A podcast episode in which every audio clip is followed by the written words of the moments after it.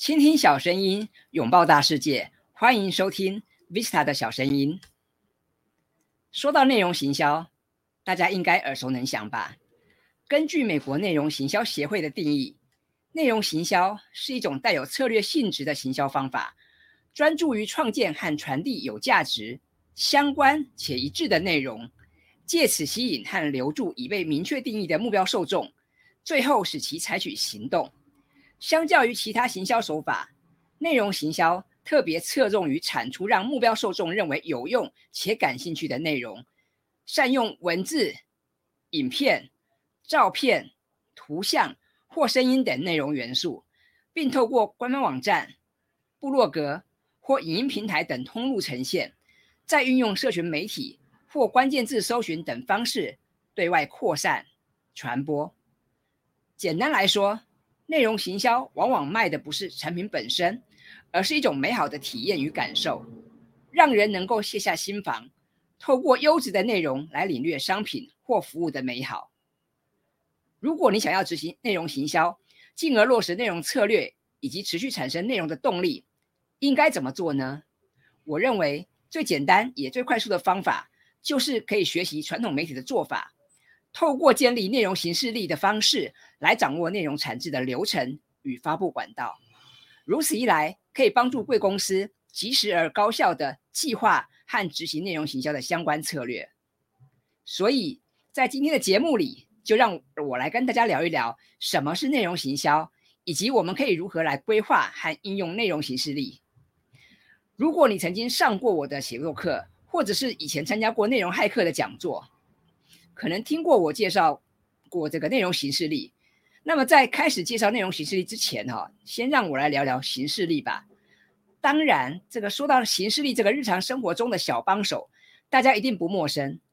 不管你平时喜欢用笔记本来记录大大小小的会议，或者是依赖 Google Calendar 来管理各种约会，总之，形式力是大家在工作场域或生活中既熟悉又必须依赖的好工具。那么，曾经在微软公司业务部担任高阶主管的日本作家田岛公子，他就曾经说过：“行事力啊，记录什么，反映了一个主管的脑。”他指出，执行者的行事力往往是单打独斗的光荣记录，上头如果写的密密麻麻，通常战绩就越好。那当然，这是这位作家他的看法。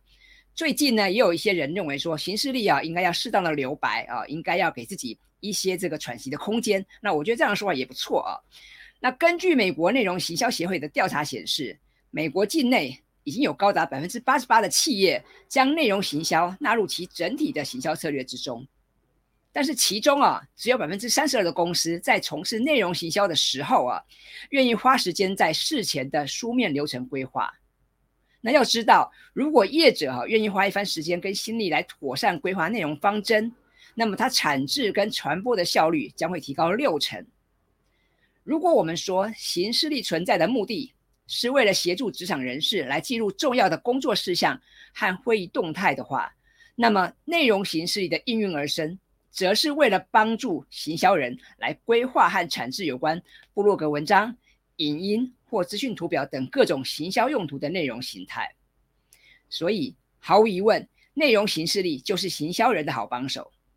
我们不只可以透过它来记录各种主题和想法，更可以协助行销团队来掌握方向、管理素材、调度人力和物力等资源，以及协调内容产制的优先顺序，并可透过撰写、编辑内容形式力的过程，来确保所有的行销工作都在我们的掌握之中，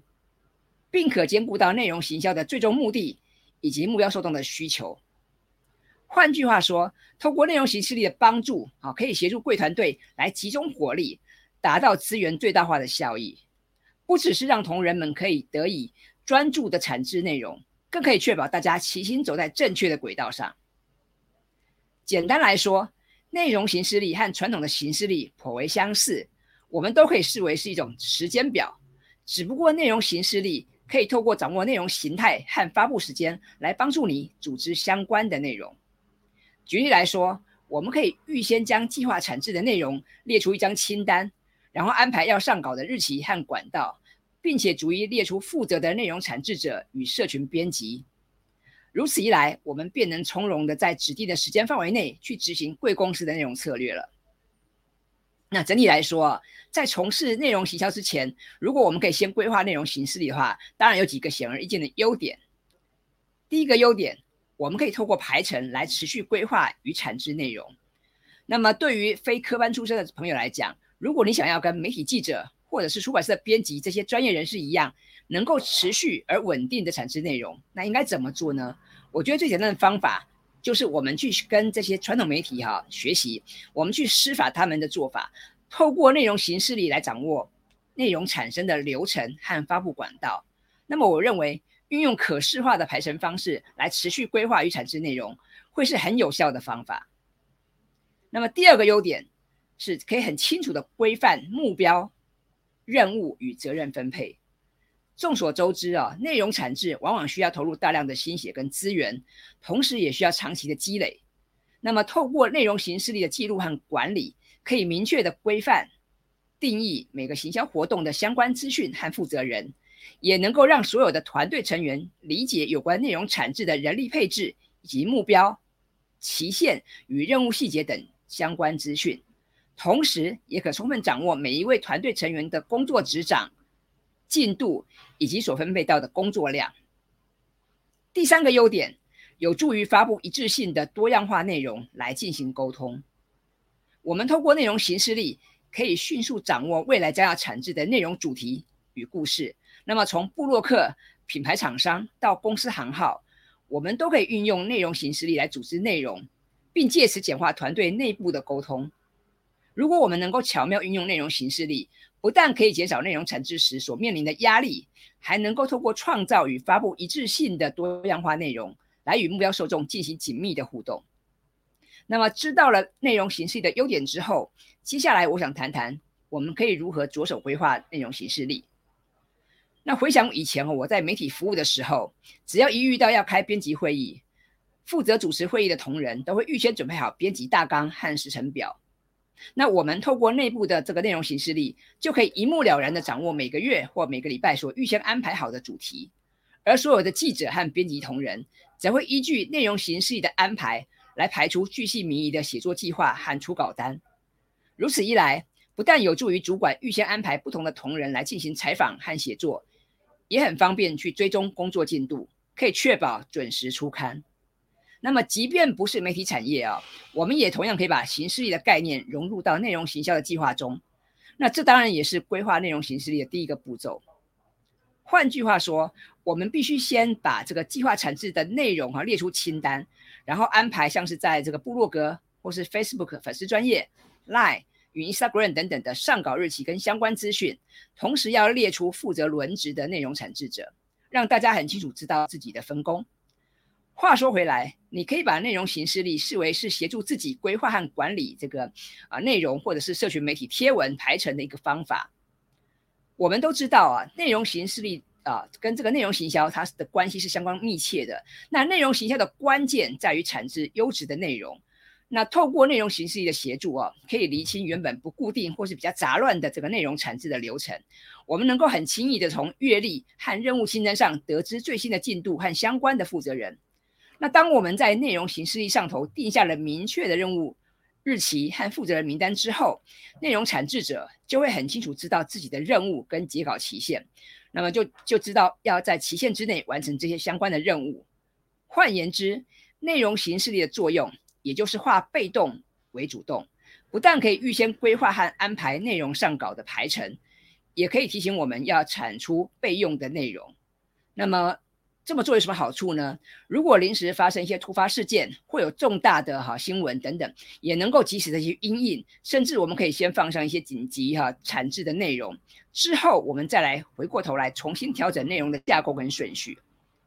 那这边举个例子哈，如果贵公司你们的主要业务是销售各种山西产品的话，那么每一年哈有有固定几个档期是非常关键的哈，像是这个农历新年呐、春季的资讯展呐、春天的开学季呀。冷气季啊，秋天的开学季，冬季的资讯展和年底的尾牙等等。那当然，除了这些节庆跟这些活动之外，每一年呢，还有一些知名的品牌，像是苹果、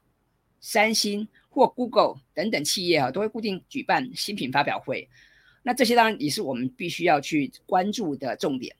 那在掌握这些每年固定的重要档期跟活动之后，你就可以把相关的资讯预先纳入贵公司的内容行事历之中。如此一来哦，你就能够依照想要推广和行销的产品来进行内容产值的规划跟安排了。